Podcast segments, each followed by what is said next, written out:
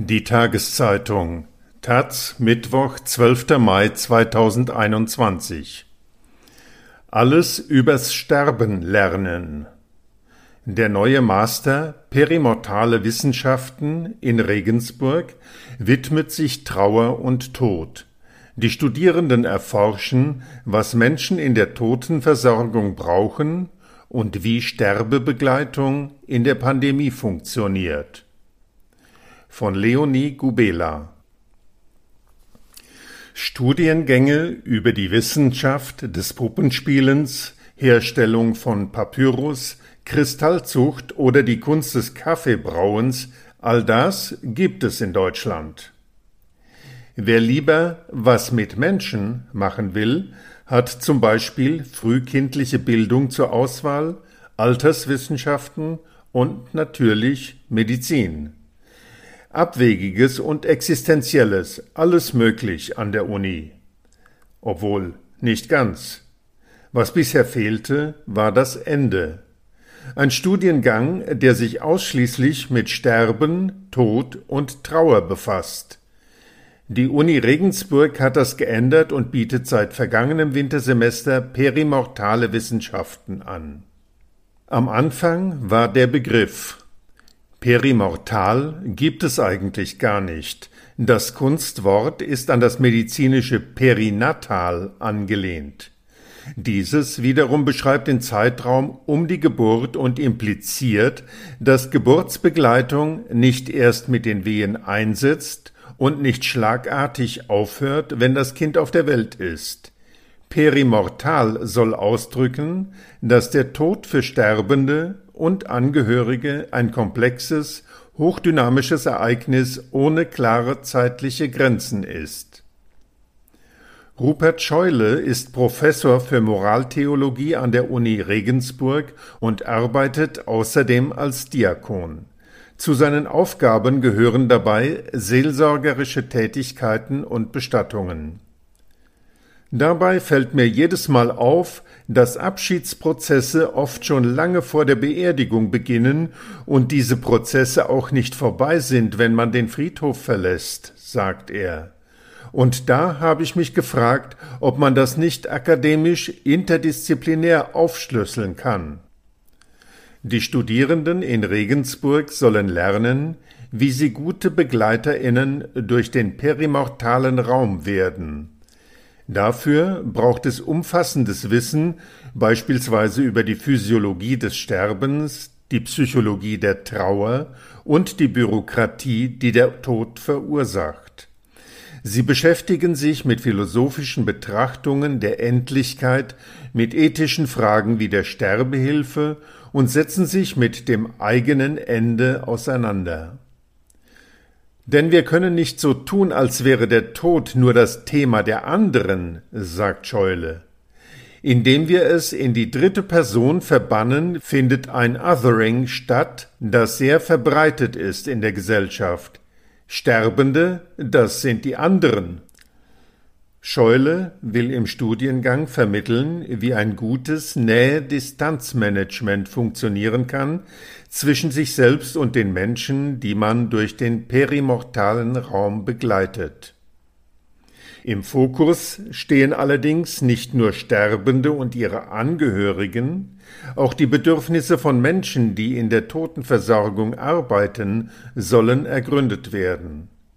Das seelsorgerische Angebot für KrematoriumsmitarbeiterInnen sei beispielsweise ausbaufähig, sagt Scheule.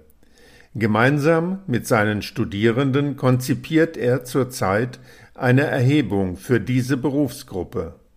Andere Forschungsfragen, mit denen sich der PV Master bisher beschäftigt hat, sind Todesfälle an Schulen und der Umgang mit Trauer im Klassenverband oder auch verdeckte normative Spuren rund ums Sterben. An den oder die Sterbende gäbe es oft eine Art Anspruchshaltung, so der Theologe. Als guter Sterbender gilt der diskursive Sterbende, der sich mitteilt, der in der Nähe des Todes plötzlich Weisheiten abgeben kann. Das sei belastend für Menschen, die nie besonders mitteilsam waren und auf dem Sterbebett nun erst recht keine tiefsinnigen Erkenntnisse über das Leben zu verbreiten haben. Womit man sich im Bachelor beschäftigt hat, spielt für die Zulassung zum neuen Masterstudiengang keine Rolle. Die Studierenden sind Psychologinnen oder Soziologinnen, haben Theologie, Jura oder Ingenieurwissenschaften studiert. Eine Aufnahmeprüfung gibt es nicht, allerdings ein Beratungsgespräch. Scheule und sein Team möchten sichergehen, dass der Studiengang zu den aktuellen Lebensumständen passt. Frisch Trauernde sollten vielleicht noch etwas Zeit verstreichen lassen, bevor sie sich in Vollzeit mit dem Sterben auseinandersetzen. Karin Müller gehört zur ersten Generation von PV-Studierenden. Die 32-Jährige hat zuvor Psychologie studiert. Die Atmosphäre in den PV-Seminaren findet sie, trotz Zoom, sehr viel lebendiger als in ihrer bisherigen Uni-Zeit. Alle haben ein unglaubliches Interesse, sind neugierig, diskussionsfreudig. Einen ähnlichen Hintergrund hat Janina Rogol. Sie ist Mitte 30 und psychologische Psychotherapeutin, mittlerweile mit Schwerpunkt auf Eltern, die ein Kind verloren haben. Vor ein paar Jahren meldete sich ein junges Paar bei ihr, dessen Baby kurz nach der Geburt gestorben war. Seitdem beschäftigt sie sich mit den Bedürfnissen sogenannter Sterneneltern. Im Verlauf des Masters will sie dazu forschen, welche Betreuung Eltern nach einer Totgeburt im Krankenhaus angeboten wird und wie man sie verbessern könnte. Zum Beispiel wissen die wenigsten, dass sie ein Recht darauf haben, ihr totes Kind noch ein paar Tage mit nach Hause zu nehmen. Perimortale Wissenschaften sprach sie auf Anhieb an, auch weil die Themen Trauer und Trauerbewältigung im Psychologiestudium keine gesonderte Rolle spielen. Rogol könnte sich vorstellen, nach ihrem Abschluss andere TherapeutInnen zur Arbeit mit verwaisten Eltern weiterzubilden. Ich bin einfach wie alle in meinem Studiengang ziemlich angefixt von diesem Thema. Zu ihren angefixten KommilitonInnen gehört auch Raphael Herpich.